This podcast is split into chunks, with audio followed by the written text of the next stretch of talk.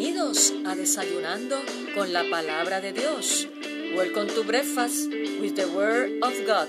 Un refrigerio para tu alma. Ánimo mi gente, que este es el día que ha hecho el Señor. Nos gozaremos y nos alegraremos en Él. Yes.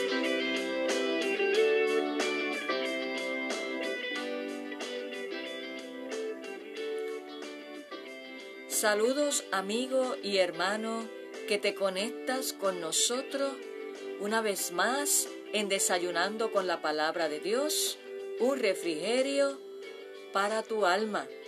Buenos días, que la bendición de Dios sea sobre cada uno de ustedes y damos gracias a Dios por este hermoso día que nos ha regalado en su inmenso amor y en su inmensa misericordia, porque nuevas son cada mañana su misericordia. Y qué bueno es comenzar la mañana adorando al Rey de Reyes y Señor de Señores, porque Él es el único que merece toda gloria y toda alabanza. Bendito sea el nombre del Señor. Espero te encuentres bien, con ánimo, porque nuestra motivación viene de saber que Cristo está con nosotros. Si Cristo mora en tu corazón, el gozo del Señor es nuestra fortaleza. Y damos gracias a Dios hoy martes 20 de octubre de 2020, un día más donde podemos ver las maravillas de Dios, su intervención poderosa y sobrenatural en cada una de nuestras vidas. Si lo crees conmigo, di amén. Gloria a Dios. Y en el desayuno espiritual de este día, quiero compartir de la poderosa palabra de Dios en el Evangelio de Juan, capítulo 6. El Evangelio de Juan, capítulo 6, los versos del 60 al 71. Y es interesante este pasaje. Quizás te suene un poquito fuerte, pero vas a saber qué pasó porque muchos discípulos abandonaron a Jesús, porque muchos seguidores que estaban con Jesús lo abandonaron. ¡Wow! Y quiero que me acompañes, si tienes tu Biblia a la mano, que busques el Evangelio de Juan, capítulo 6, versos 60 al 71. Si no, si estás guiando, si estás en el trabajo o que no tienes la posibilidad de tener tu Biblia a mano, no hay problema. Dice la palabra que la fe viene por el oír y el oír la palabra de Dios. Escucha bien. Evangelio de Juan capítulo 6, los versos 60 a 71 y voy a estar dando lectura en la versión nueva traducción viviente. Y dice así la palabra del Señor. Muchos de sus discípulos decían, esto es muy difícil de entender. ¿Cómo puede alguien aceptarlo? O sea, si vemos los capítulos, eh, perdón, los versos anteriores, pues vemos ahí cuando la gente no acepta que Jesús haya venido del cielo. Cuando él sí reafirmara, reafirmaba, perdón, que él venía del cielo. Y es ahí donde comienza a estos discípulos, estos seguidores, a decir, esto es muy difícil de entender, ¿cómo puede alguien aceptarlo?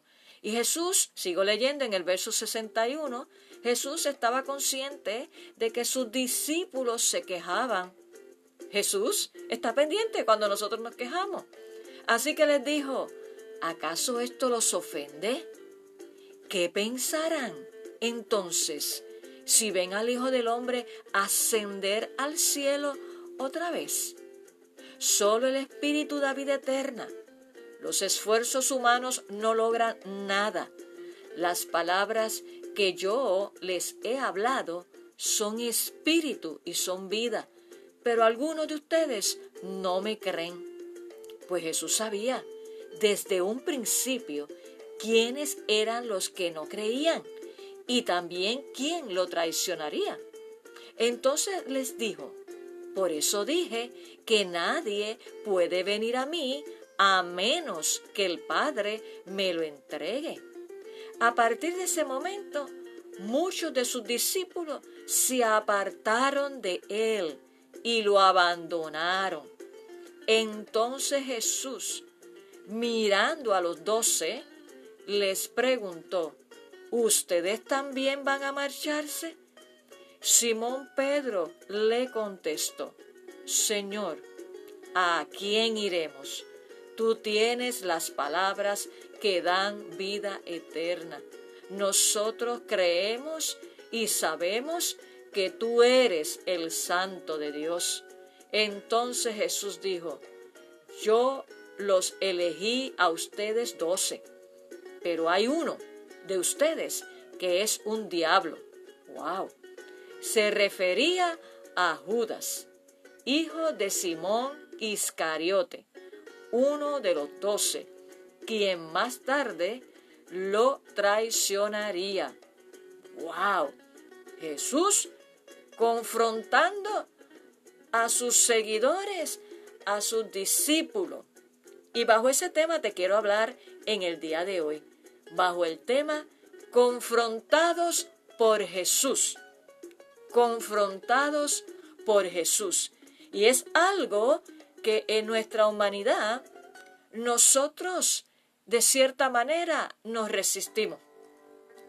Oh, pero quiero decirte que cuando Jesús conoce tu corazón y mi corazón, cómo andamos, cómo vivimos, cómo hablamos, cómo reaccionamos, su palabra trae paz, trae consuelo, pero también porque nos ama Jesús, nos confronta para que nuestras vendas, nuestras escamas de los ojos sean quitadas y podamos tener la revelación de la cruz en su máxima expresión, profundizar en lo que verdaderamente Jesús quiere que tú y yo vivamos como hijos de Dios. Y cuando estamos mal, estamos mal. Y el Espíritu Santo que mora en cada hijo de Dios es el que nos guía a toda verdad y a toda justicia. Y cuando estamos mal, el Espíritu Santo nos va a redarguir. Todo va a depender cuál va a ser tu reacción ante ese redarguir del Espíritu Santo cuando tenemos la tendencia a pensar, a decir o a actuar algo que no le agrada al Señor. Y tenemos que ser confrontados. Ahora bien, hay que saber cómo confrontar. Pero si vemos la manera que Jesús utilizó, para algunos quizás hoy en día nos sonaría, wow, eso está fuerte, como que Jesús se mandó, no, porque Él, por amor a sus discípulos, por amor a ti y a mí, nos confronta por su palabra. Y en este texto vemos cómo Jesús confronta a sus seguidores, a sus muchos discípulos, ¿verdad? Pero también se dirige a su núcleo de discípulos, su equipo de trabajo más close, ¿verdad? Más cerrado, que eran sus doce discípulos. ¿Por qué? Él los confronta a todos sus seguidores, a todos sus discípulos, porque muchos seguidores de ellos, de él, perdón, lo abandonaron. Y para colmo, uno lo traicionó. Lo interesante que me llama la atención en este texto bíblico es la pregunta que Jesús le hace a sus doce discípulos y la respuesta de Pedro, que yo le llamo el portavoz del equipo, por decirlo así. Siempre hay un portavoz en un equipo. La pregunta que nos tenemos que hacer y que te hago en este día, bien, responsablemente, es ¿Cómo reaccionas cuando el Espíritu Santo te confronta? ¿Cómo reaccionas? ¿Aceptas la corrección? ¿Te resistes? ¿Y sigues igual como que contigo no es la cosa? ¿O abandonas a Jesús porque entiende que eso es muy fuerte y que como que, pues mire, como que eso no es lo que quiere decir la palabra? ¿Mm? Hay esas actitudes en algunos hijos de Dios y es triste. Entonces yo te pregunto, conforme al relato bíblico que acabamos de leer, ¿en cuál bando tú te ubicas? ¿En los que aceptan la corrección? ¿En los que se resisten y no hacen nada por ser transformados, para ser transformados por el poder de Dios? ¿O abandonas a Jesús, te retiras? Porque entiendes que no, que no puedes con eso. Que no es ni necesario, pueden decir algunos. Lamentablemente, son muchos los que comienzan esta carrera, pero son pocos los que la terminan. Por eso Jesús nos dice en su palabra una y otra vez que el que persevere hasta el fin, éste será salvo. Por lo tanto, mi amigo y hermano que me escuchas en esta hora, dentro de este caminar con Jesús, quiero decirte que tenemos que estar dispuestos a perseverar por encima de cualquier circunstancia y saber que forma parte del proceso de santificación el dejarnos moldear, moldear por el gran alfarero, que es Jesús, y ser confrontados por su palabra, ser confrontados con su palabra, porque nosotros somos el barro y Él es el alfarero. Bendito sea el nombre de nuestro Señor Jesucristo. Vuelvo y te hago la pregunta. ¿Cómo reaccionas cuando eres confrontado por la palabra de Dios?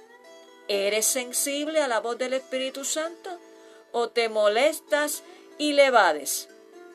Quiero decirte en esta hora que ante la pronta venida de nuestro Señor Jesucristo, me he dado cuenta de que algunos cristianos solo quieren escuchar mensajes motivadores, que eso no está mal en todo el sentido de la palabra, porque es que cuando conocemos la palabra hay de todo, pero no podemos inclinar la balanza hacia un solo extremo.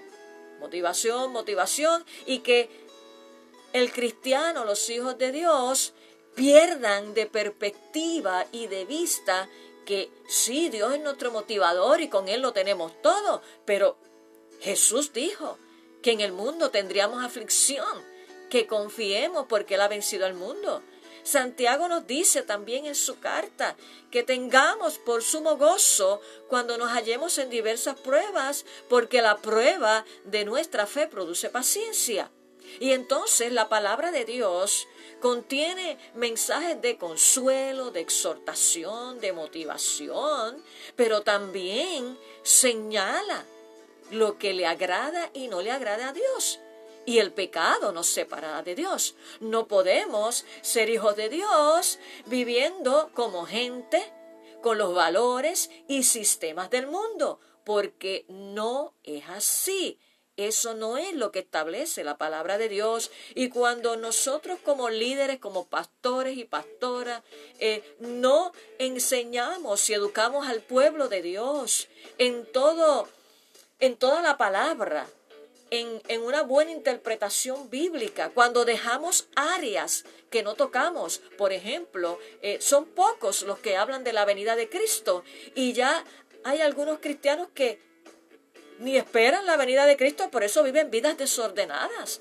Y hay otros pues que viven en desesperación. Hablarle del libro de Apocalipsis para algunos cristianos es como un cuco, por decirlo así, cuando nos decían a nosotros como pequeños. Y es porque desconocen las escrituras, porque hay ignorancia. Por eso la misma palabra de Dios dice en el libro de Osea, mi pueblo perece por falta de conocimiento.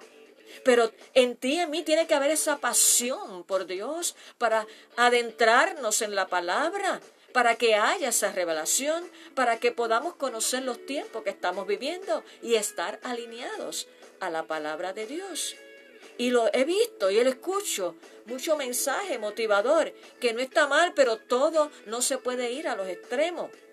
Si esa palabra de motivación es enfocada en la justa perspectiva del contexto bíblico, no hay problema, pero tenemos que hablarle a la gente, ¿verdad? Que el Evangelio es poder de Dios y que por encima de cualquier circunstancia, si Cristo está con nosotros, estamos del lado del ganador. Somos más que vencedores. Y también hay mensajes como este que Jesús mismo confrontaba a la gente cuando estaban errados, equivocados, desenfocados, para traerlos a la luz de la verdad. Pero nosotros, los que predicamos y llevamos la palabra, o, o cualquier siervo y sierva de Dios, no podemos entretener a la gente, porque la palabra no es para entretener, la palabra es la que nos transforma para prepararnos para la venida de Cristo y vivir aquí como hijos de luz, ser luz y sal de la tierra. Bendito sea el nombre del Señor. Pero lamentablemente, unos aceptan la corrección y sus vidas son transformadas. Y otros son indiferentes a la corrección y la revelación de la palabra de Dios. Y creo que ese es un motivo en el cual nosotros como pueblo de Dios debemos estar orando, poniéndonos nosotros mismos, Señor, si hay algo en mí que no está correcto por tu palabra, que yo sé que sé que está mal, Espíritu Santo, me arrepiento, opera, arranca de raíz y sana y liberta mi mente, mi corazón. Bendito sea el nombre del Señor. Por lo tanto, en este pasaje bíblico, hoy no estamos tan lejos de esta realidad. La gente no quiere ser confrontada por la palabra de Dios. Quieren estar en lo mejor de dos mundos, en la iglesia y en el mundo, y eso no funciona así. No, en Dios no hay neutralidad. O eres o no eres. Bendito sea el nombre del Señor. Tan importante es el mensaje motivador, consolador, como el mensaje de exhortación, de confrontación y corrección, porque la palabra de Dios tiene consejo para toda nuestra vida. Pero quiero decirte que cuando aceptas la confrontación del Espíritu Santo por su palabra, ahí cuando nosotros tenemos ese corazón de siervo, de sierva, con un espíritu humilde, el carácter de Cristo se va formando, se va forjando en tu vida y en mi vida y comienza y perdón, y comenzamos a tener buen fundamento firme, una buena zapata para cuando comiencen a soplar los vientos contrarios de las pruebas, de los conflictos, de las crisis, podamos permanecer firmes y darle gloria a Dios. Qué tan importante es nosotros tener un corazón receptivo y humilde a la palabra de Dios. Y fíjate aquí en este texto bíblico que después de que muchos de sus seguidores lo abandonaron, Jesús le preguntó a sus doce discípulos, a su equipo íntimo de trabajo, si ellos harían lo mismo. Entonces Pedro, sabemos lo que le respondió. ¿A quién iremos, Jesús, si solamente tú tienes palabras de vida eterna? Y su respuesta es la misma de cada uno de nosotros, que sabemos que separados de Dios nada podemos hacer y que Jesús es el camino, la verdad y la vida. La gente busca la vida eterna en todo tipo de filosofías, de religiones huecas y vacías y creencias erradas, y se olvidan que en el único en que tiene palabra de vida eterna y en el cual hay salvación es en nuestro Señor Jesucristo. Quiero decirte que el Espíritu Santo es el que nos da vida espiritual. Sin la obra del Espíritu Santo, nosotros no nos daríamos cuenta de que necesitamos una vida nueva en Cristo Jesús, un nuevo nacimiento. Dios es quien comienza y termina toda renovación espiritual en tu vida y en mi vida, en la manera que nosotros le permitamos hacerlo, porque el Espíritu Santo es caballeroso. Él nos revela la verdad, vive en nosotros y Él nos da la habilidad para vivir de acuerdo a esa verdad. Bendito sea el nombre del Señor. Quiero decirte que con Jesús no hay No hay, mi hermano, neutralidad. Cuando Jesús le preguntó a sus discípulos si ellos también se marcharían, Él le estaba dando la opción de aceptarlo o rechazarlo. Jesús no quería espantar a la gente con sus enseñanzas. Simplemente Él lo que estaba haciendo y lo que hace hoy en día a través de su palabra cuando nos acercamos a ella es proclamar la verdad, porque Él es la verdad. Gloria a Dios. Pero, tanto en aquel tiempo como en hoy, las personas que escuchan el mensaje de Dios se unían a dos bandos. Aquellos que sinceramente querían saber más, tienen hambre de Dios y lo seguían, se sentaban a los pies de Jesús para escucharlo, o aquellos quienes rechazaban a Jesús porque no estaban de acuerdo con lo que oían. Mi hermano, eso mismo pasa en estos tiempos. Los que los reciben, la palabra de verdad, la confrontación, y los que no la reciben, los que se resisten y los que abandonan a Jesús. Por eso, en este día, Reflexionemos cómo está nuestra vida delante de Dios, cómo reaccionamos cuando nos acercamos a la palabra de Dios, porque todos necesitamos todos los días ser tocados por el Espíritu Santo para ser transformados, para que el carácter de Cristo se forje en nosotros y que nuestras vestiduras sean limpiadas para el inminente retorno de Cristo. Así que en esta hora vamos a orar, pidiéndole al Espíritu Santo ser humildes, con corazón de siervos y sensibles a la confrontación de Jesús, del Espíritu Santo, por su palabra y aceptar esa corrección del Espíritu Santo. Bendito sea el nombre del Señor. Así que te invito en esta hora que nuestro corazón se desnude ante la presencia de Dios, porque Él nos conoce a la perfección y pidamos ser sensibles a la voz del Espíritu Santo. Señor, te damos gracias por este día, gracias por tu palabra, gracias por tu cuidado y gracias por tu provisión. Gracias porque tu palabra, como bien ella lo dice, es medicina a nuestro cuerpo, es viva y es eficaz y más cortante que toda espada de dos filos. En esta hora, gracias porque tu palabra nos consuela, nos motiva, nos dirige nos exhorta, pero también nos confronta, porque tú no quieres que nadie se pierda, sino que todos procedamos al arrepentimiento. En esta hora escudriña nuestra mente, nuestro corazón, porque tú eres el único que pesa nuestros corazones. Y en esta hora te pedimos perdón cuando hemos sido indiferentes a tu palabra, cuando nos hemos hecho los sordos a la confrontación por tu palabra. Y en este tiempo, Señor, tú nos estás llamando a acercarnos a tu palabra y corregirnos porque tu venida está cerca. Mira cada vida que se ha conectado en el día de hoy. Te pido, Espíritu Santo, que seas tú sanando, libertando, restaurando a tu pueblo. Aviva tu obra en medio de los tiempos. Nos unimos a esa oración del profeta Abacut. Aviva tu obra en medio de los tiempos. En medio de los tiempos, hazla conocer. Y en tu ira, acuérdate de tu misericordia. Señor, gracias por la confrontación por tu palabra, porque tú eres santo. Señor, aleluya. Y tú no eres neutral, Señor, tú quieres un pueblo santo. Por eso, Espíritu Santo, Tú eres el que convence de pecado, de justicia y juicio.